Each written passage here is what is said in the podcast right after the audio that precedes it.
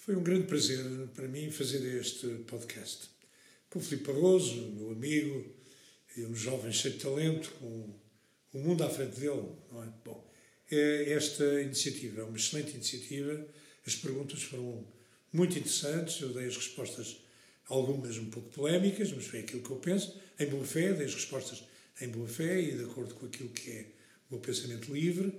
De qualquer forma, foi uma grande oportunidade de tratar assuntos muito importantes e de uma maneira muito competente. Parabéns ao podcast, que tenham muitos sucessos, melhores do que este que foi hoje, mas pelo menos nunca piores. Muito obrigado.